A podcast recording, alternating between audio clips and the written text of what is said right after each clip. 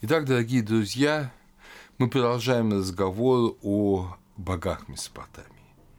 Мы с вами сейчас вместе будем разбирать два важнейших персонажа шумерской религии, потом, естественно, и акадской. Это Энлилия и Иннану. И я почему говорю вместе? Это не будет разговор, что я вот вам что-то расскажу и все. Здесь важно понять смыслы а смыслы далеко не так просто понимаются в Месопотамии. В некоторых отношениях сложнее, чем в Египте. Вы же уже помните, что я вам рассказывал о том, что в Месопотамии мы имеем скорее окружающие священные, э, священнодействие тексты, а не сами тексты священнодействия.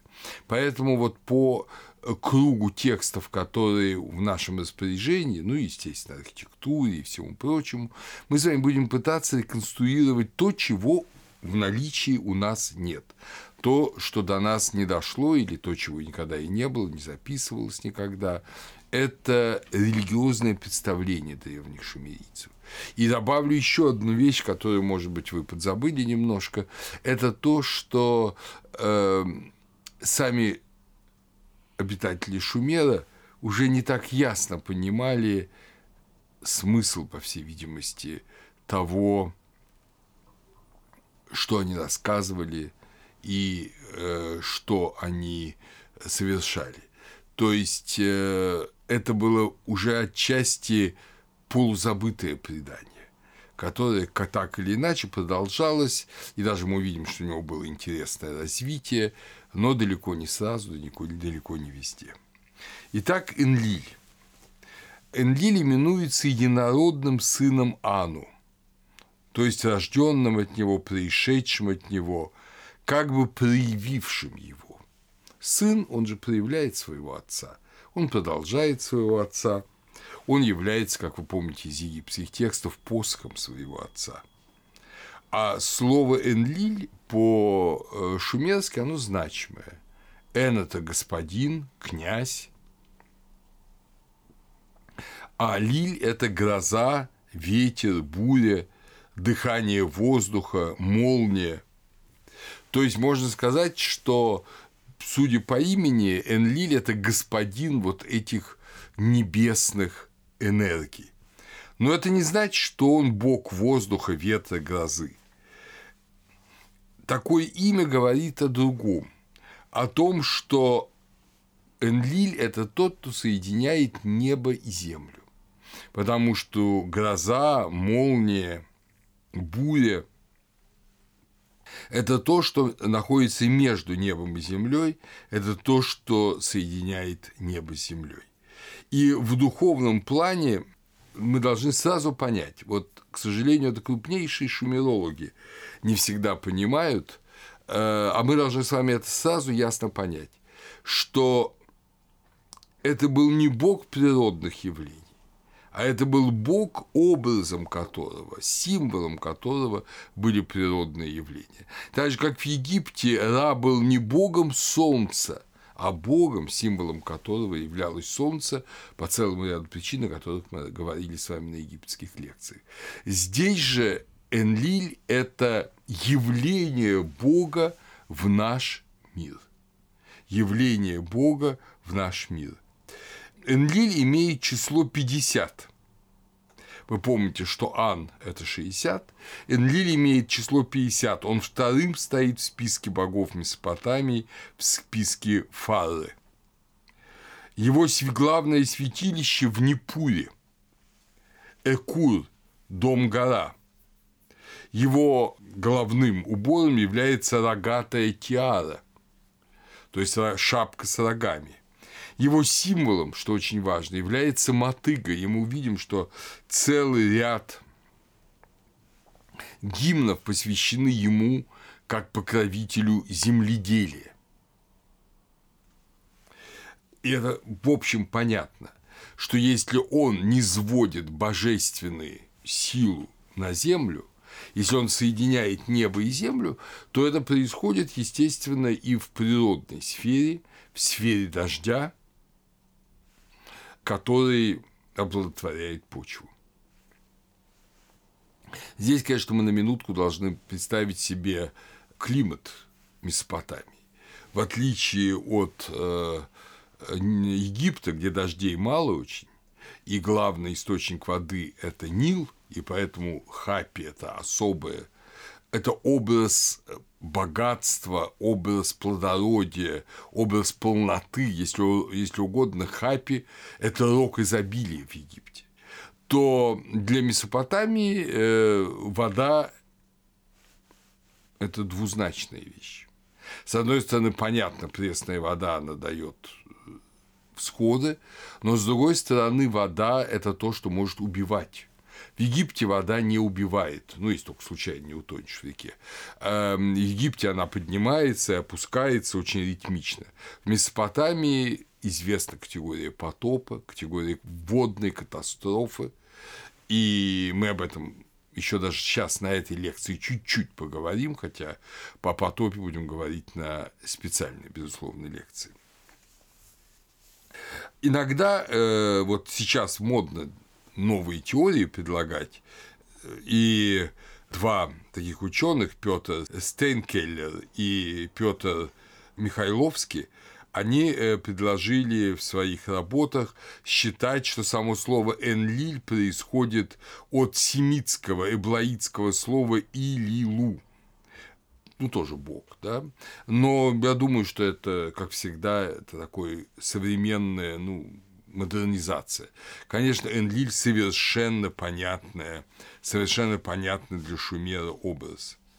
Его в шумерской литературе Энлили часто называют кур Галь, Великая гора, Великая гора, Кур – это гора. Вообще это интересно и заставляет задуматься. Вот в Шумере гор нет. Но очень много народов почитают своих богов на горах, на возвышенностях. Вы знаете, и евреи так поступали, э, гора Кормил – да, э, где вот совершают священное действие в древности. И это говорит о том, что, скорее всего, э, шумеры пришли из того мира, из той части Азии, где были высокие горы. Потому что слово «гора» будет довольно часто употребляться как эпитет в Месопотамии. Но теперь настало время послушать хотя бы первый первый кусочек гимна. Это всенародный плач. Шумеры знали вот такие плачи, которых, опять же, в Египте, по-моему, не было практически. Всенародный плач Ааба Хулуха именовался. Вот этот текст, который я читаю, дошел э, в девяти текстах от старого вавилонского до селевкидского времени на шумерском языке, то есть от конца второго тысячелетия до начала первого тысячелетия до Рождества Христова. Это прошение, когда весь народ э, в состоянии крайней нужды из-за природных катаклизмов, голода, того же потопа, или из-за нашествия врагов, он просит Энлиля о помощи.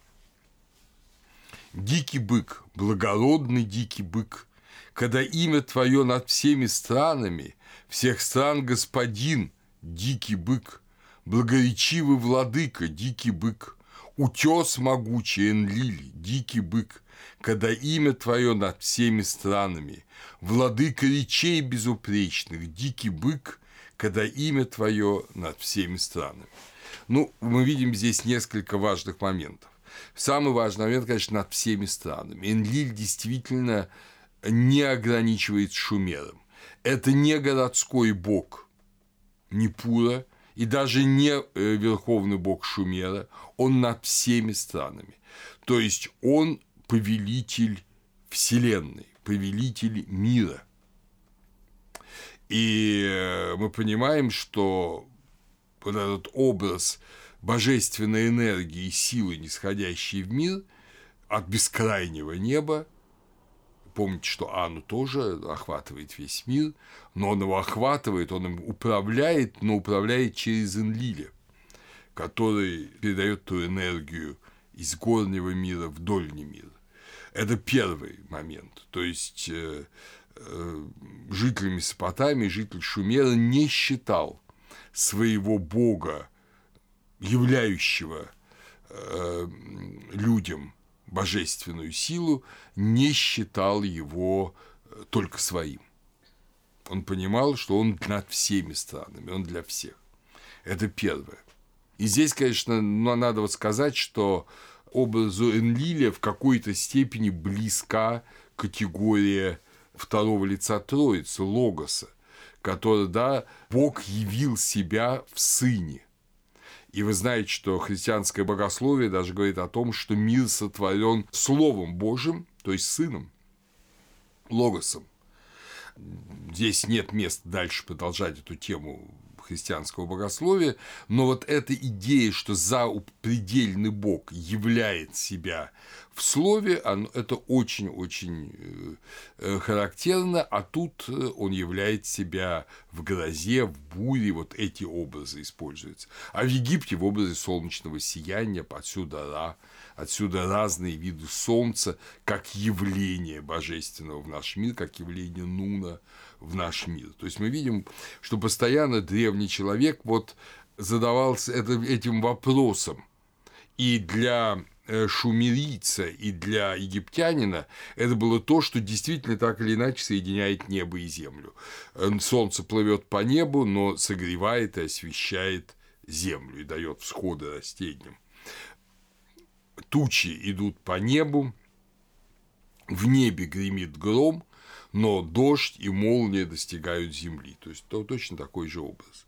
В этом смысле образ э, христианский, он, конечно, менее космичен. Он скорее очень гуманистичен. И вот здесь мы опять же неожиданным образом, дорогие друзья, должны увидеть специфику христианства, которая вся ориентирована на человека. Не на природу, не на мир, не на космос, а на человека.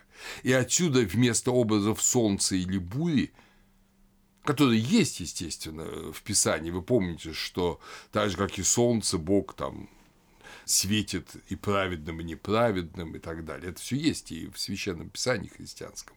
Э, но главное, что христианство говорит о логосе, о слове. Так же, как между двумя людьми слово – это то, что их соединяет, также между Богом и человеком. Объявляет человека Сыном Божьим, христианство объявляет посредником не бурю и не солнечное сияние, а слово, которое говорится между людьми, которое говорится между друзьями, между отцом и сыном. Вот мы по-новому воспринимаем даже эту категорию, категорию логоса – она очень гуманистична. Она говорит о человечности Бога и о божественности человека. Но, однако, вернемся к нашему гимну шумерскому, это мы немного отвлеклись. Так же, как и в Египте. Бог именуется, Энлиль именуется диким быком, благородным диким быком. Это говорит о том, что это образ древний, это образ до неолита возникший, возникший в палеолите и в неолите переосмысленный. В эпоху неолита, ну да, где-то с 8-7 тысячелетия до Рождества Христова произошла доместикация крупного рогатого скота. Но в жертву Богу приносили до того, в эпоху палеолита, понятно, быков каких диких.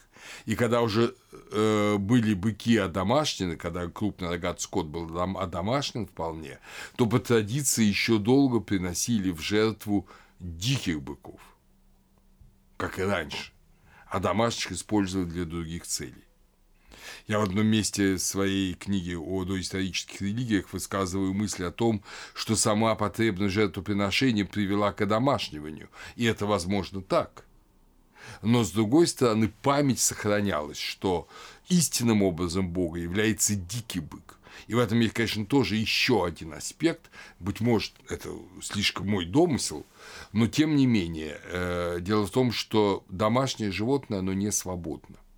Оно живет в загоне. А Бог, естественно, абсолютно свободен. Так же, как и дикий бык, он абсолютно свободен. В этом смысле подчеркивается тоже что образом Энлиль является как и образом Рада, как и образом Осириса в Египте, является дикий бык. Ну и, наконец, что он благоречивый, что он обращается, что значит благоречивый, что его слова благи, что он с благими словами обращается к людям. И, как вы видите, логистический вот этот образ, который так силен в христианстве, он уже здесь в какой-то степени присутствует. Он владыка речей безупречных. Да? Не просто болтовни какой-то. Безупречная речь. Безупречная речь – это речь, творящая сущности. Мы вот никогда не должны забывать, что наше слово, даже наше слабое человеческое слово, оно творит сущности. Хорошие стихи творят сущности. Хороший роман творит сущности. Даже хорошая лекция, она творит некие сущности в нашем сердце, в нашем уме, меняет поведение людей. Э, как давно жил Гомер, там, скажем, а читая Илиаду и Одиссею, мы где-то меняемся. Мы меняемся. Это творит сущности. Вот это надо не забыть. И Энлиль тоже, его слово творит сущности. Конечно, наше слово не может творить миры, мы не можем сказать, да будет и станет, как у Бога Творца. Но очень важные сущности, миры внутри человека, внутри многих людей мы творить можем. Возможно, вот этот гимн, этот гимн исполнялся антифонно. Посмотрим у Афанасьевой, как он звучит. У него очень красиво звучит. это знаменитый гимн Инлилю. «О жилье твое гневное, о сердце твое взъяренное, доколе не охладится оно. Отец Инлиль, всех стран владыка, доколе не успокоится он. Отец Инлиль, доколе не успокоится он. Владыка благоречивый, доколе не успокоится он. Отец Анлиль, доколе не успокоится он. Энлиль, страны отец, доколе не успокоится он, черноголовых пастырь, так шумерийцы сами себя называли, доколе не успокоится он, и так далее и так далее. То есть, вы видите, вот это даже вот в моем прочтении, э, в моем прочтении это образ, э, вот это гимн, который читается как бы на два хора, поется двумя хорами. Поскольку Энлиль владыка всех стран, он над всеми странами, он наказывает э, не только чужеземцев, когда они совершают преступление против Шумера, он наказывает Шумера, Шумер, когда он совершает преступление против чужеземцев или когда отдельные города Шумера совершают преступления Э, друг против друга. Его даже именуют, как и Анна, отцом богов. Разные божественные сущности именуются супругами Нинлиля. И современные ученые, тот же Якобсен, они стараются вот превратить религию Шумера в мифологию. Но на самом деле супруга Энлиля – это та, через кого он дает те или иные дары. И посмотрите, супруга Энлиля – это Нинлиль, Нинлиль, госпожа грозы, то есть женское явление грозы. Она дочь богини ячменя Недабы и бога запасов, то есть бога хранилищ, Хеи. Э, понятно, что ячмень и хранилище зерна – это результат деятельности Бога, это результат дождя, а сама Нилиль, только женская Нин вместо Н, госпожа Гроза, госпожа Гроза. Иногда его супругой называют госпожу гор Нинкурсагу.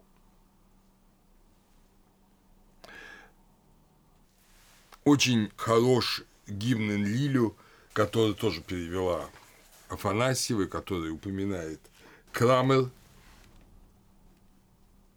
Это знаменитый гимн Лилю, который удивительным образом в 1953 году э, появился.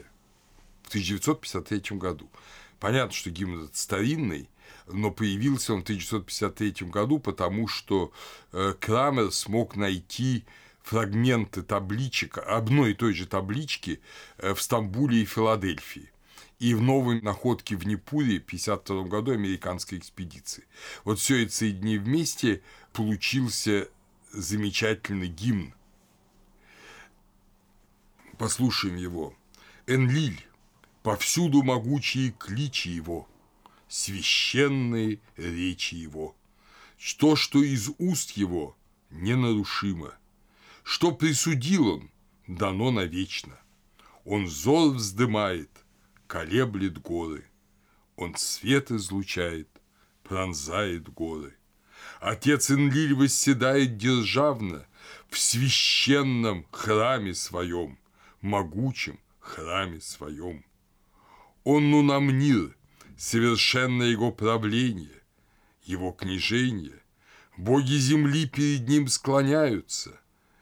Анунаки, то есть небесные боги, анунаки боги к нему стекаются, с верою в мудрость его стекаются. Исполин, владыка, он велик во вселенной, он мудрец в законах всеведущий. Могучий разумом, своим жилищем избрал священный округ Дуранки. Он Киуру место величия дал воссиять в княжении и блеске. Его обиталище Непур город, козел вожак небес земли. Город, его лик излучает ужас, его стены, к ним и Бог не подступится. Он западня для стран враждебных, он их ловит ловушкой и сетью. В городе священном селении Энлиля. Вот таков прекрасный этот гимн, как вы видите. В некотором роде это точная параллель гимнам Амон-Ура. То есть он повелитель всего мира, всех стран, но Непур – это его родной город, это то, что бесконечно дорого ему, хотя всякое может быть. В древних шумерских текстах, о которых мы будем говорить позже, говорится о том, что Энлиль и Ану разделили мир. Когда Ану себе небо унес, когда Энлиль себе землю забрал. Это Гилькамеш, Энкиду и подземный мир. Потом будем говорить с вами об этом тексте. Что значит землю забрал? Это не так, как, э, понимаете, делили мир на Олимпе. Зевс, Посейдон и Аид, Гадес. Это совершенно по-другому. Ану – это неприступный запредельный бог – а земля, где живут черноголовые, она, естественно, повинуется воле Божией, проявленной миру. Поэтому Энлиль себе землю забрал. В этом же тексте Гильгамеш Энкиду и подземный мир говорится об Энлиле. Владыка, а это очень древний текст, это фрагментированный текст, очень древний шумерский текст. Владыка, определяющий судьбы, господин, чьи слова неизменны. Опять же, мы видим, что Бог – хозяин судьбы. Не судьба управляет Богом, как в Греции, а Бог управляет судьбой. Это тоже очень важный принцип. И слово «энлильство» как прилагательное – господство. Господство – Крамер отмечал, Энлиль был добрым, дружественным богом, поотечески заботившимся о сохранности и благоденствии всего рода человечества. Он э, формировал, он как бы обеспечивал э, сельское хозяйство, он э, мотыга и плуг, эм, зерно и шерсть – это все его дары – это все его дары, и есть специальные гимн мотыги, древнейшему инструменту, о мотыга, мотыга, мотыга головастая, мотыга тополиная, зубастая, мотыга тамариского и так далее. Мотыга спор затевает с плугом.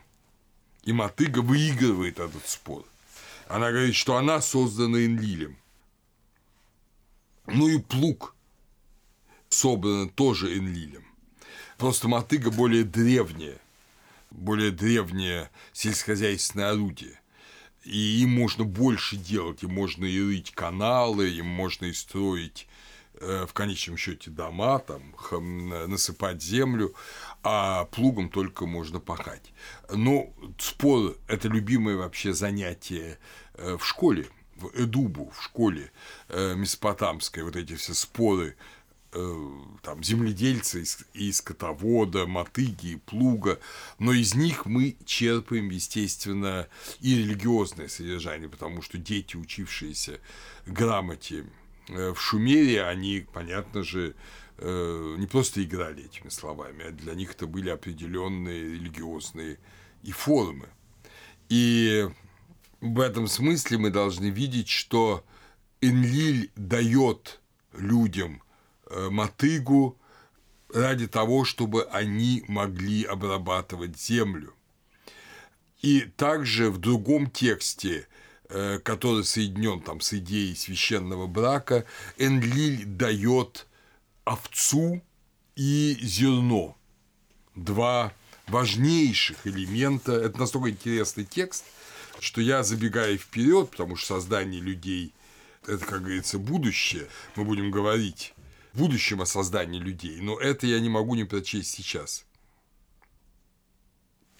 Значит, человечество тех далеких дней хлеба для пропитания не знало, как обернуться одеждой не знало, голыми по стране бродили, словно овцы ртами траву щипали, водою канав утоляли жажду. Тогда на земле первоздание Божьей в доме том на холме священном лохар овца и зерно а, ашнан созданы были. И это э, их создает, их создает Энлиль. То есть, видите, вот это такое короткое, оно, надо сказать, несколько раз встречается э, в Шумере описание того, каково было людям первоначально. То есть эпоха палеолита – Хотя, конечно, люди тогда не щипали ртом траву и из канав не пили, как овцы, но тем не менее вот уже для общества много тысячелетий, бывшего обществом города, поселка, земледелия, скотоводства, то далекое время представлялось чем-то страшным. Если для библейской традиции Эдем – это райское великолепное состояние, из которого человек был изгнан своим грехом, то для Месопотамии вот это нам важно будет, это будет ключик такой, мы много этим поймем. Для Месопотамии то состояние иного мира, вот не нашего мира, а мира как бы до создания вот привычного образа жизни, когда есть овцы, есть зерно, есть плуг, есть все, это, это мизерабельное, несчастное состояние. Запомним это. Вот. Но тем не менее, подателем и овцы, и зерна является Энлиль. Для жителей Месопотамии, я замечу, было существенно, что тот, кто дает с неба благо, дает его людям. А это Энлиль. Это Энлиль. И он дает это как дар. Там прямо сказано, там Энлиль беседует с еще одним божественным персонажем, о котором мы с вами поговорим чуть позже. И говоря это, говорит, как же мы дадим это людям? Мы дадим это как дар. Потому что сначала зерно и овца были созданы в загоне богов. Но потом они были даны несчастным людям, и люди научились и создавать одежду, и научили земледелию, выпекать хлеб и так далее. Но это один аспект Энлиля. Другой аспект Энлиля – это тайна, великая тайна. Дело в том, что гроза, молния, гром сами по себе не тайна. Они вот появляются всегда. Но за этим всем стоит великая тайна, как Бог бесконечно иной, чем люди, может являть себя людям. Величайшая тайна – это то, как Бог может являть себя людям и как человек может являть себя Богу. Мы с вами знаем там молитва, богослужение, таинство. Конечно, знали что-то подобное и жители Месопотамии, но мы с вами не понимаем, что это величайшая и сложнейшая вещь, которая просто дана нам в ощущениях. Намного более сложная, чем компьютер, большинство из которых мы, большинство из нас разобраться в нем не может, я имею в виду его технической части. Мы его используем просто как вещь, как пособие. Вот, понимаете, также мы относимся и к молитве, и к священнодействию. Мы относимся к ним внешним образом. Мы их используем, но понять их глубину мы не можем. И это понимали и жители Шумера, и поэтому они обращались к нему с таким, в том числе, гимном. Это коронационный гимн при третьей династии Ура, использовавшийся. Энлиль Твое совершенство заставляет умолкнуть, суть твою не понять, не распутать нити, нити в скрещении, незримые смертным. По славу Божью твою сражаться. Ты себе сам, господин и советчик. Твои замыслы кто угадает? Твои тайные силы никому не подвластны. Твой лик невидим – ни одному Богу. Это, кстати, разговор о идолах, да? Верховный жрец, Бог, Энлиль, ты. Верховный судья небес и земли, ты. Твое несравненное слово, могуче оно, как небеса оно, как туча оно, и так далее. Э, вы видите, опять же, у Афанасия вы найдете целиком этот замечательный гимн. Видите здесь идею слова и идею тайны. Твои тайные силы никому не подвластны, никакая магия ничто не может сделать. Твои замыслы не, не могут угадать люди. Вот так жили э, жители Месопотамии. Они понимали, что Бог таинственен, а подумайте, когда говорит Иисус ученикам, не ваше дело знать времена и сроки, которые Отец мой Небесный утаил своей власти, сохранил своей власти. Это же, по сути, то же самое. И что такое не распутать нити? Для нас жизнь кажется клубком случайных событий, часто тяжелых огорчительных, но эти нити – незримые смертным, они понятны для, для Энлиля, понятны для Бога. Такое высокое вот, представление о Энлиле. Ну а теперь нам предстоит, наверное, впервые рассказать о некотором предании. Дело в том, что если э, в Египте, по сути говоря, есть один ритуальные мифы, одно ритуальное предание, и оно пронизывает весь Египет. Это предание о Осирисе, Сете, Горе и Сиде Нефтиде, то в Месопотамии много э, ритуальных преданий. Потому что, по всей видимости, здесь не произошло вот этой кодификации религиозного переворота – который произошел в Египте, как мы уже с вами говорили, где-то э, в самом начале египетской государственности при первой, второй, третьей династии. Месопотамии поэтому осталось много разного. И не всегда это все сводимо воедино. Это не сводимо воедино.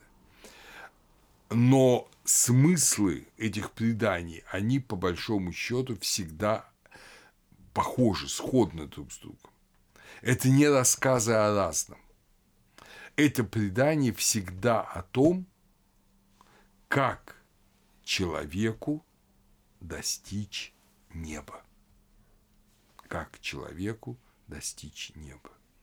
И как, это самое главное. А второе, менее важное, но тоже, конечно, очень важное, как небо свести на землю. То есть, как сделать так, чтобы жизнь земная была подобна божественной жизни. По правде, по благу, по счастью, по всему. Это, собственно, вот это главная задача. Это главные тайны любой религии. Но они есть и в Шумере. И здесь есть много. Некоторые гимны мы понимаем очень плохо, они дошли до нас очень фрагментированы. Например, есть удивительный гимн, посвященный Энлилю, где рассказывается о том, что какие-то злобные демоны решили захватить небо. Ведь отголоски этого мы находим в Священном Писании, правда? Вот, решили захватить небо, и уже Луну сделали темной, то есть затмение Луны произошло. Луна уже скрылась. Это сделали злые демоны.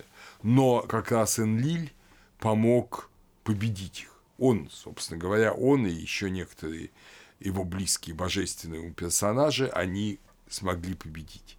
А вот этот, это предание, э, миф об Энлиле и, э, об э, Энлиле и Нинлиль, он хорошо известен, он сохранился во многих версиях, и практически он известен нам целиком.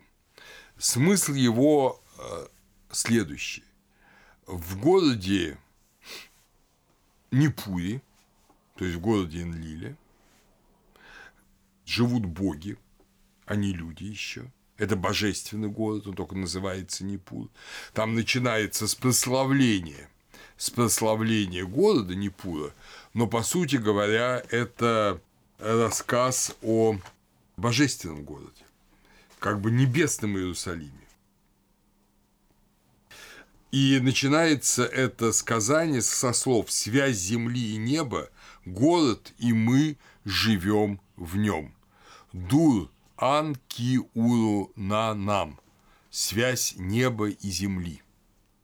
Это колофон. Он проходит через весь гимн связь неба и земли. А предание следующее. В этом э, городе живет юная девушка, конечно, богиня, Нинлиль, и живет, на, как и пристала молодой девушке, с своей матерью Нунбаршигуну. Э, Нунбаршигуну – это богиня земли, одно из проявлений там, Инаны – ну, как бы там ни было для народа мифологии, для гимна это особое существо.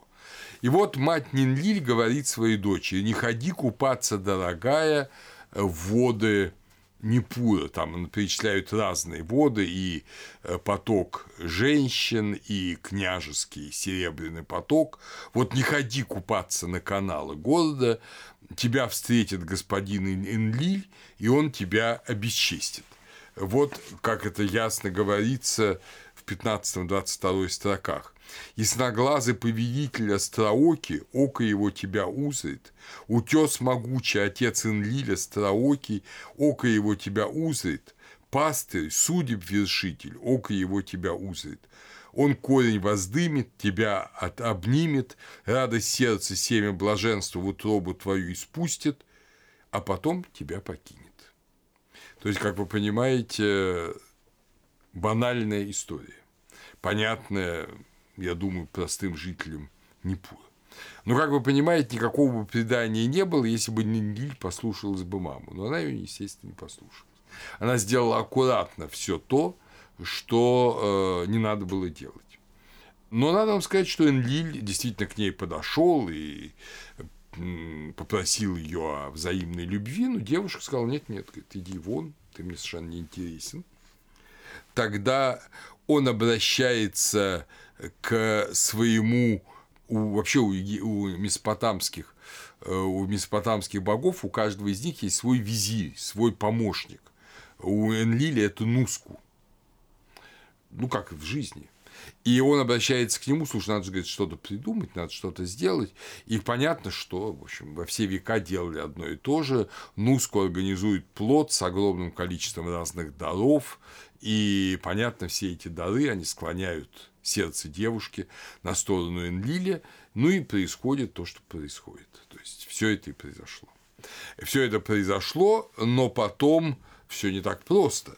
Потом боги возмущены что без брачной церемонии, в общем-то, это все произошло. Значит, он действительно излил свое семя в утробу Нинлиль, но дальше никакого ликования. Энлиль через двор Кнура проходит.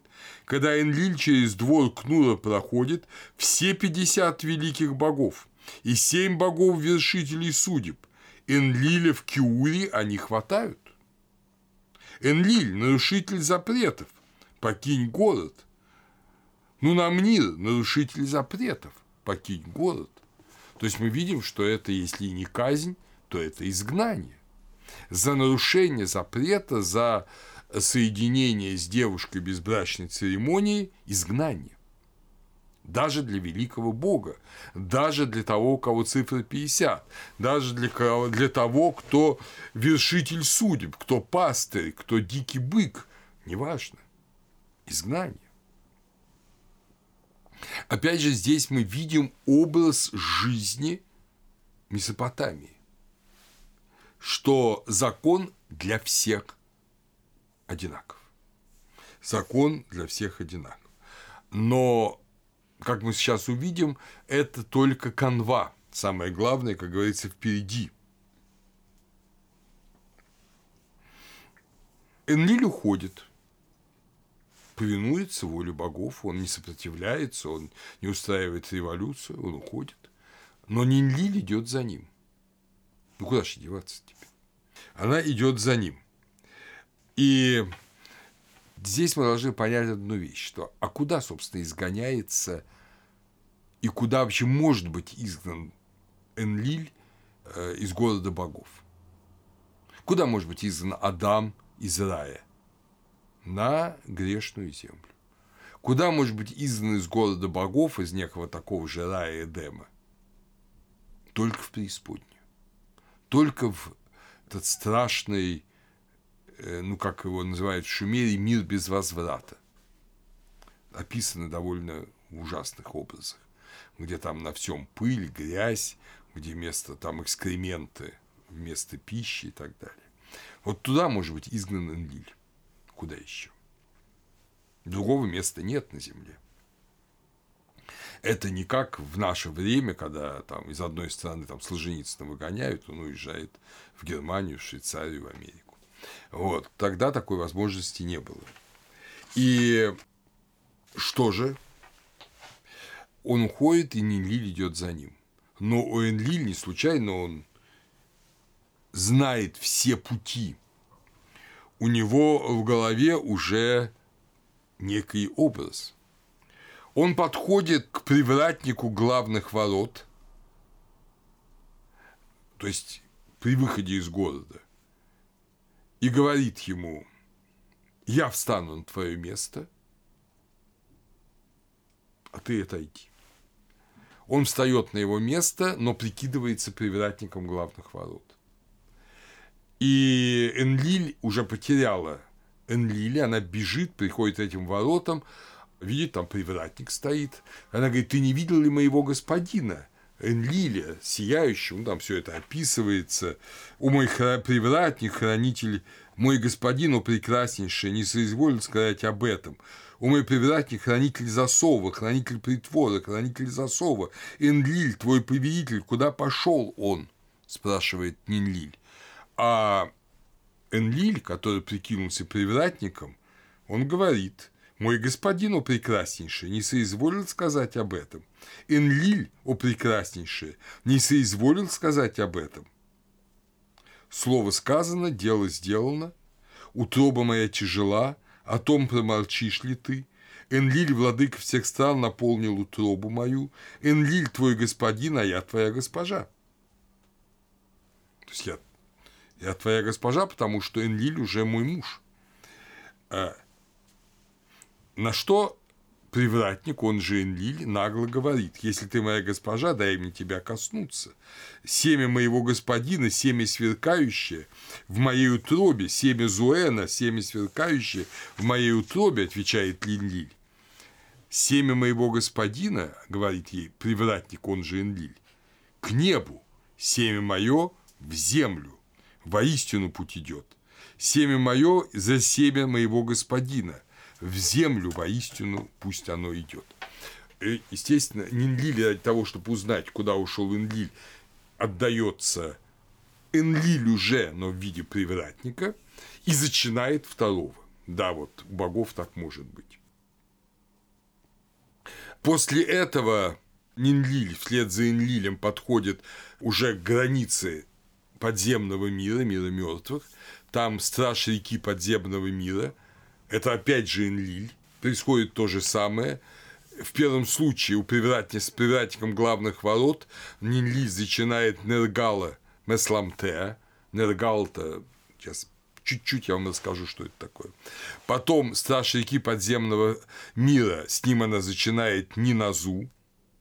И, наконец, Силуиги, перевозчиком через реку подземного мира, таким шумерским холоном, она зачинает Энбилулу. И после этого наступает развязка. Дело в том, что вот там, на берегу канала, Нинлиль зачала Суэна, зачала Сина, зачала бога Луны, важнейший божественный образ Месопотамии. А потом она зачала еще трех богов. Нергал – это бог подземного мира, владыка подземного мира, он им станет. Ниназу – это землемерная верфь, это то, что меряет землю и то, что определяет границы поля, очень важный элемент. И, наконец, э, Энбилулу – это владыка дампы каналов, тоже очень важная вещь для Месопотамии, потому что дамбы защищают от наводнения, каналы подводят воду, понятно. Без этого нельзя земледелие. Но, конечно, не для дампы каналов все это происходит. Это происходит совершенно для другого. Чтобы Нинлиль, Энлиль и Син – могли взойти снова на небо, они должны дать выкуп. Они должны дать выкуп. И в этом весь смысл месопотамской традиции. Это дать выкуп. И вот этот выкуп дается. Поэтому ты произносит все эти божественные существа, семя моего господина к небу, семя мое в землю, воистину пусть идет. Семя мое за семя моего господина, воистину пусть идет. То есть это выкуп, результатом которого становится то, что Энлиль, Нинлиль и Син могут зайти на небо. А три других божества, они остаются на земле, они обеспечивают или подземный мир Нергал, или землю, воду и канавы, то есть то, что связано и с прорастанием из подземного мира в наш плодородие, всяческих растений, это важнейший такой принцип. Это принцип вот такого э, выкупа за действие, э, за себя выкупа другого человека. Вот, собственно говоря, таков очень важный, очень важный принцип для Месопотамии. Да, в чем он важный?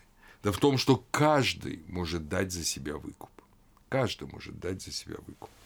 Что э, каждый человек может дать такой выкуп за себя, это жертва, жертвоприношение, и об этом будем говорить с вами, когда будем говорить о ритуале, э, то есть, скажем, жертвоприношение Агнца, там произносится формула его голова за мою голову, его грудь за мою грудь, его плечи Агнца за мои плечи.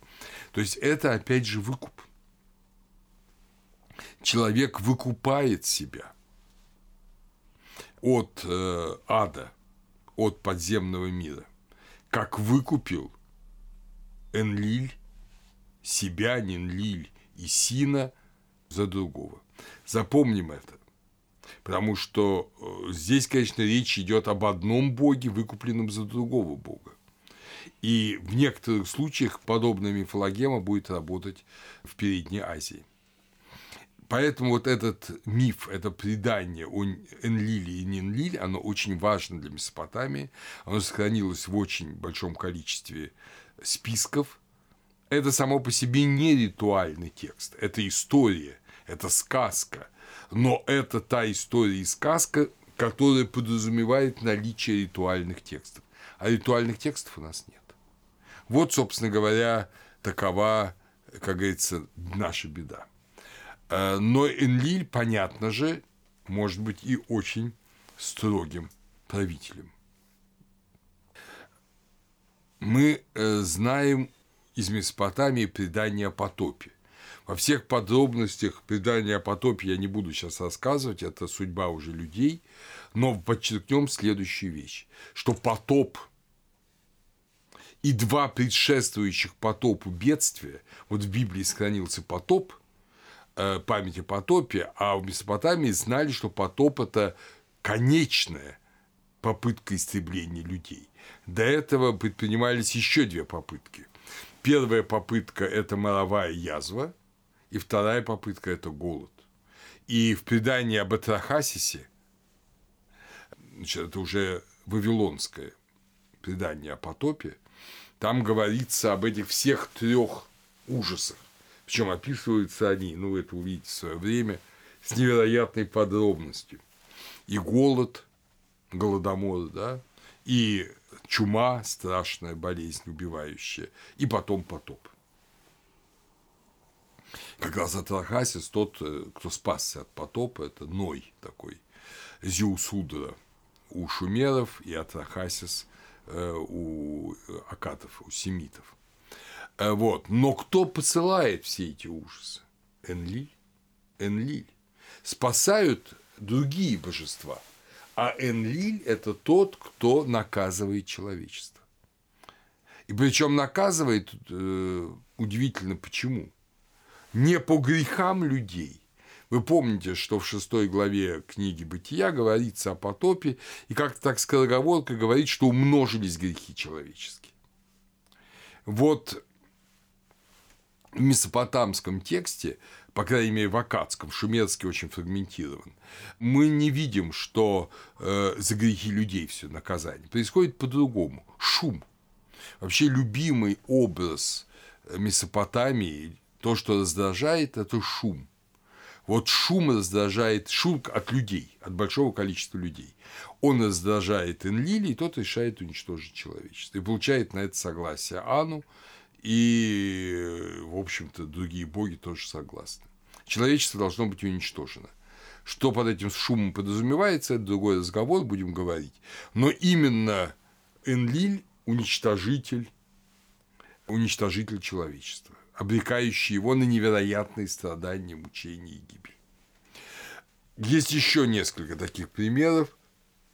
Это, например, плач о гибели города Ура – Город Ур был разорен, как вы помните, эламитами и амариями как раз в конце третьего, в начале второго, на грани третьего и второго тысячелетия до Рождества Христова, как раз это связано с бегством Фары и Авраама из Ура в Харан. Вот, но кто разоряет Ур? Плач о разорении Ура – это причитание, что великий город погиб, разорен, превращен в ничто – там Фара и Авраам вовремя сообразили и убежали. Вот, это Энлиль. Он уничтожает город. То есть это божественная сила, которая может быть и очень благой, давать пищу, и давать э, сельскохозяйственное орудие. Есть даже одно предание, где Энлиль помогает творению человека, об этом мы будем говорить в свое время. Но он же и великий палач который казнит, если город обречен на гибель, то он должен быть уничтожен. Если человечество обречено на гибель, то он должно быть уничтожено, и это будет опять же делать Энлиль. мы видим, что это такой амбивалентный образ, но, опять же, а посмотрите на предание о потопе. Бог уничтожает всех людей, все живое, все, что имеет дыхание в ноздрях своих, как сказано. Э, все уничтожается во время потопа. То есть Бог тоже выступает в роли палача, который казнит, наверное, преступников. Ну, казнил, но потом он сам раскаялся. Интересно, что в Библии даже сказано, что Бог раскаялся в том, что он вот погубил все человечество потопом. Это вообще совсем замечательный образ, очень месопотамский. И в Месопотамии будет все это очень похоже. Но ну, подождите, потерпите, о потопе речь впереди. Так что вы видите, что Энлиль – это великий податель всего и добра, и зла в человеческий мир. Надо сказать, что судьба Намтар, Намтар считается тоже ребенком Энлиля от э, владычицы подземного мира, от супруги Нергала, ну, супруги символически, Эрешкигаль. Так что владыки Большого земляного, владычицы Большого земляного дома. Так что судьба, а не случайно она связана с Эрешкигаль, судьба – это вечная судьба, судьба – это э, то, что определяется в смерти, как суд – ну, категории суда нет в Месопотамии, она там почти не существует, хотя, конечно, они знали о египетском суде. Вот, но владыка судьбы – это Энлиль. Позднее Энлиль отходит на второй план. Вот в шумерских текстах это великий, великое божество. Это, если угодно, Ра в сравнении с Нуном, да, как в Египте Ра или Ра-Атум, или Амон-Ра, также Э, Энлиль в э, Месопотамии. Но потом он отходит на второй план, и уже э, в месопотамском вакатском гимне, очень важном, который очень был важен в ритуале Энума Элиш, это гимн о творении мира, вместо Энлиля мы видим Мардука в Вавилонии и Ашура в Ассирии. Но есть все основания предполагать, что до того в древности божественным лицом был именно Энлиль. Таков этот удивительный божественный персонаж. Другой божественный персонаж, которого мы сейчас начнем речь, и не знаю, успеем ли закончить, это Инана. Инана Астарта. Инана – это госпожа неба. Царица Небесная. Это другое проявление Ану. И здесь мы опять же должны вспомнить, и как раз в большей даже степени, чем в Египте, категорию супружества. Потому что Иннана, она и дочь, она восхваляется и как дочь Ану, и как его жена. Разумеется, это не в малой степени не восхваление грубого инцеста – оба эти образа, они важны. Шумерийцу надо было показать следующую мысль. Внутренняя энергия, внутренняя сила Бога проявляется вовне как энергия творения мира. И позднее мы узнаем, как и энергия спасения мира. При этом энергия сохраняет личное начало своего запредельного источника является его продолжением. Это не безличная энергия, как электричество, а это личностная энергия. А как человек, мужчина может проявить себя вовне? Двумя, то есть, собственно говоря, одним образом, но в двух лицах. Это ребенок через жену. Жена та, которая принимает в себя мужское семя и рождает мужу ребенка в этом смысле без жены проявить себя вовне другой личностью мужчина не может.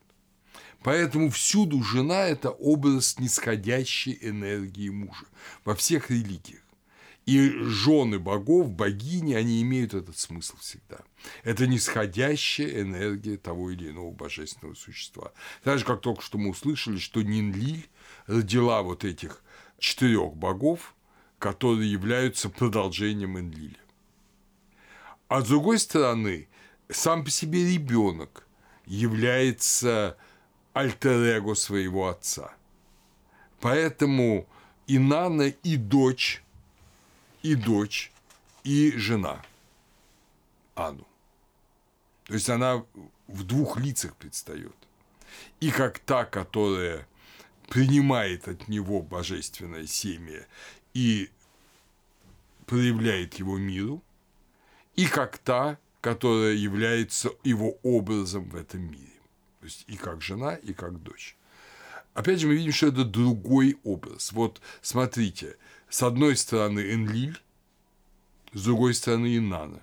Это два таких вот образа проявления запредельного божественного в этот мир. Вы помните, как мучили, мучились египтяне, чтобы показать, что нету второго, что нет никакой жены, что Бог сам без второго творит мир, и все божественные явления мира, начиная с шу и технут. Вы помните, к какому количеству образов прибегали, только чтобы исключить жену. В Месопотамии этого уже нет. В Месопотамии идея творения без второго, без супруги ушла. А может быть, не приходила.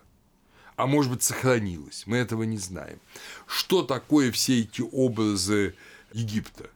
Это поздняя, если угодно, богословская рефлексия, артефакт, искусственное создание священников, богословов, или это древнее знание, которое, понятно, очень легко зарастает примитивным, более примитивным представлением о супружеском соединении. Ну, это же всегда тоже можно объяснить символически, что это только образы, но египтяне боялись даже этой символики. А жители Месопотамии, как мы увидим и дальше, не боялись. Образу Инаны огромное будущее э, предстояло на Переднем Востоке. В восточно-семитских языках Инана, Инана, естественно, шумерское слово, а в восточно-семитских языках она получила имя Иштар, в западно-семитских – Астарта, Ашторет. В Египте она ассоциировалась с Исидой, в Греции – с Диметрой, Инанна была образом жены для многих верховных богов под разными именами. Там, где как бы ни называли верховного бога, Ан или Ашур, э, она была его супругой. Или Забаба в Кише, она была его супругой. Но намного интереснее. И совсем уж удивительно. Но об этом мы будем с вами говорить не на этой лекции. Что Инана была не только супругой, небесного Бога. Инана была невестой и молодой женой человека. И такой человек, Думузи или по-акадски Тамус, это второй аспект Инаны. То есть Инана как жена соединяла земное и небесное. И это в отличие от вот образа Энлили и Нинлиль, главный, главный, э, если угодно, миф, главная мифологема спасения в Месопотамии. Женские образы в Месопотамии перетекают один в другой, как и в Египте. Мы встретим имя Нинхурсага, владычицы Лесистой горы. Очень интересный миф, предание Энки Нинхурсаг на Дильмуне. Об этом будем говорить, еще рассказывать. Многие отсоединяют с образом рая, ну не знаю. Э, цари Шумера говорили, я вскормлен безгрешным э, молоком Нинхурсаг опять же, вы помните, что вскормлен молоком богини, это значит, ты имеешь божественную природу. Другое имя – Нинмах, великая госпожа, превознесенная госпожа, по-акадски Белит, Белетели. Энки Нинмах – это создатель людей. В третьем тысячелетии Нинмах вместе с Аном и Энлилем – это один из вариантов триады. Она же Зарпанит, госпожа семени, творящая семя, супруга Мардука, сияющее серебро, Зарбанит. Ее имя беременная, Еруа. У Геродота Зерпанит равна Афродите. Это э, месопотамская Афродита. Огромное количество молитв. То Нинмах, то Иштар Вавилонской, то Зерпанит. Это одно и то же божественное существо. Я обращаю ваше внимание на прекрасную книгу «Древние богини. Мифы и очевидность». Эта книга вышла в университете Висконсина в Мэдисоне в 98 году. Очень хороший сборник статей, где говорится об этих вот сложных проблемах, связанных э, с женским образом в божественном мире Переднего Востока. Другим еще именем Нинту, госпожа жизнь. Но, конечно, это все отдельные аспекты, отдельные аспекты, отдельные, может, имена, почитания, но все того, все той же сущности, не противоположной ей, не альтернативной ей, которая является Инана Иштар. И, кстати говоря, еврейское имя Эсфирь – это и есть имя Иштар, Астарта, Эштар, южносемитское Аттар – Э, в Маре, да, это Сирия, Иждарат, то есть Астарт, это просто богиня. В гимне Иштар Лугаль Тарси говорит «Я Энлиль и я Нинлиль». То есть он одновременно и мужской, и женский образ. Мы видим, что Бог и богиня – это не две разных личности, а два аспекта одной личности – Торкельт Якобсен называл Иштар в некоторых отношениях самой интересной фигурой шумерского пантеона. А Пауль Коллинз в своей замечательной статье «Археология. Шумерская богиня Инана» 1400-2200 года Рождества Христова, но он как археолог рассуждает, он писал, из множества шумерских божеств которые для нас стали ясными по клинописным записям древней Месопотамии, наиболее замечательной, но наименее понимаемой является богиня Инана, госпожа небесная.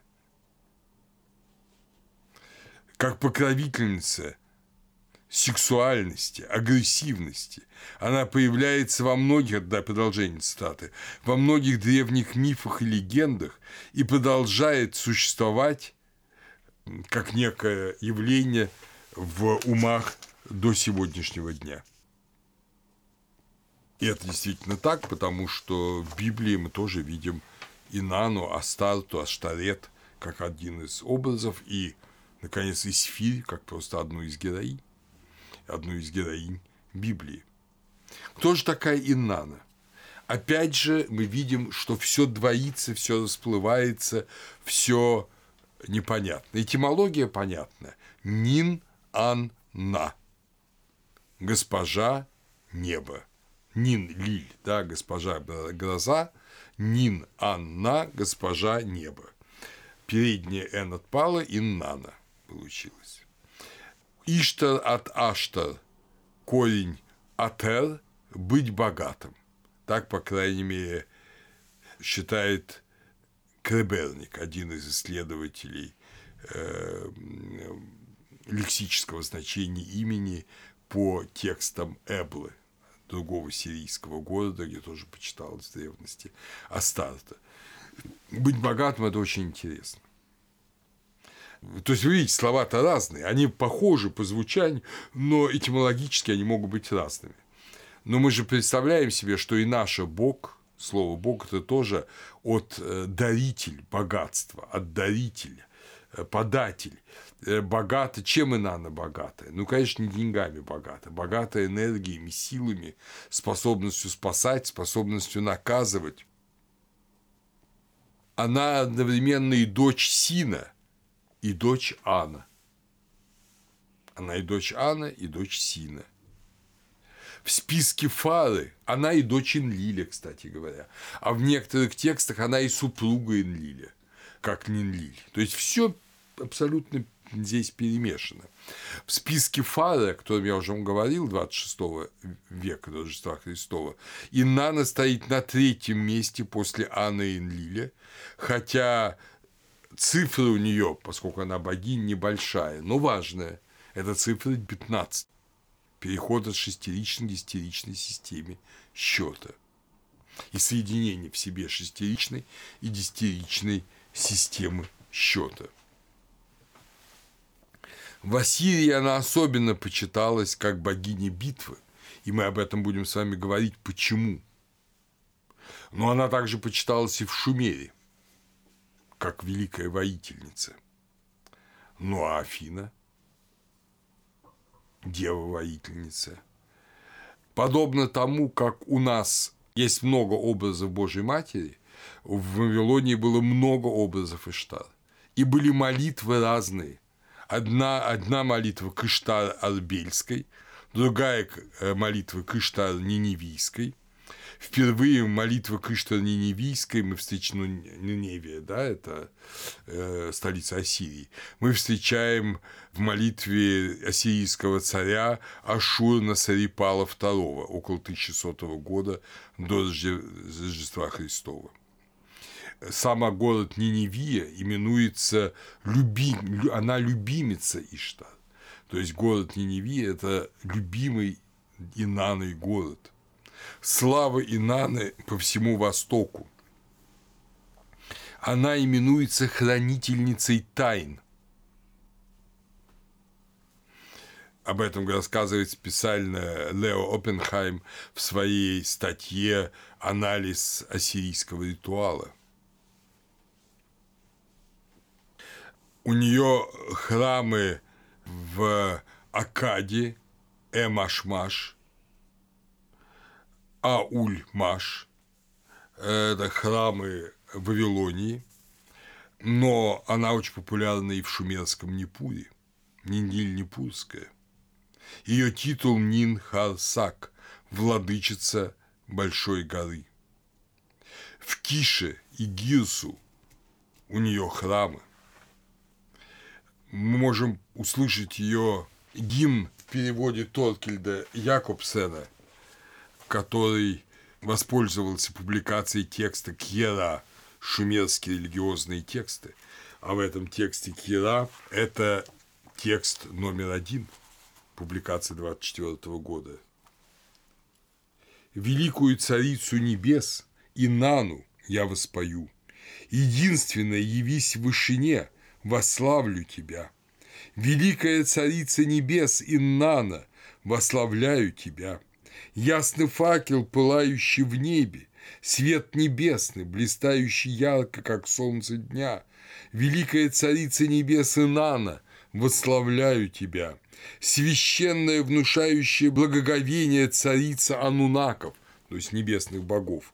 Тебя одну почитают в небесах и на земле, увенчанную великими рогами, старшее дитя Суэна, то есть Сина – да, бога Луны, того самого Сина, который первым родился от Энлиля. И Нана, восславляю тебя. Ее могущество, ее величие, ее торжественный, великолепно пышный выход на вечернее небо, ее сияние в небе ясного факела, ее э, положение на небесах, точно как у Луны и Солнца известной во всех странах от юга до севера, величие священной госпожи небес, владычицу, я воспою. Таким образом, вы видите, что Инана – это и богиня, образом которой является подобная Луне и Солнцу ярчайшая вечерняя и утренняя, надо сказать, звезда. То есть это Венера, видная на закате и на восходе. Это звезда Инаны. Интересно, что на закате ее считали женской и мужской считали на восходе. Это, опять же, очень интересный образ.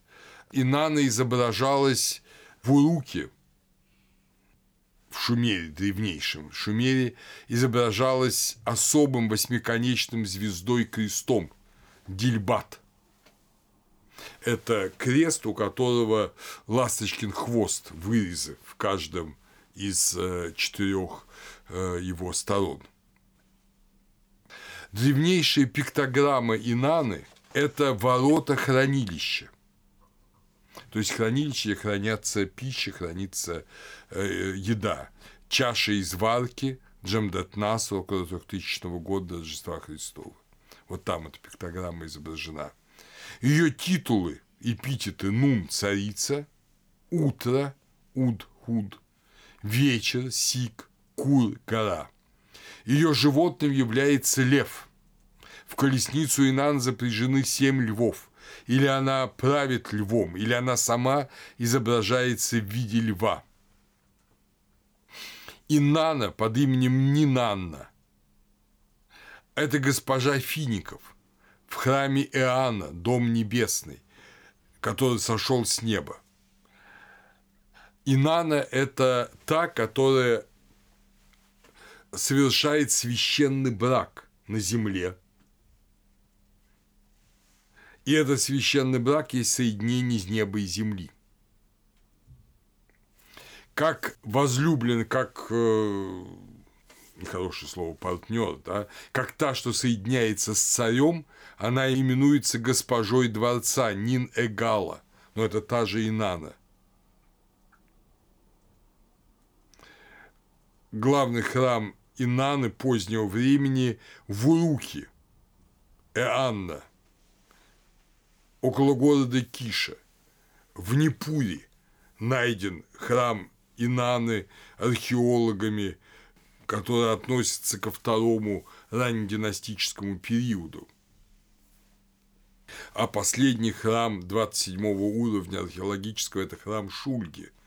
Шульга – это конец третьего тысячелетия 2094-2047 годы до Рождества Христова. То есть Инана почитается по всему, по всему Переднему Востоку. По всему Переднему Востоку. И в чем смысл и в чем суть этого почитания? Почему она одновременно и богиня любви, и даже ее именуют блудницей, она богиня блудниц, и одновременно она девственница, и одновременно она богиня битвы. Вот с этого мы начнем, дорогие друзья, следующую лекцию.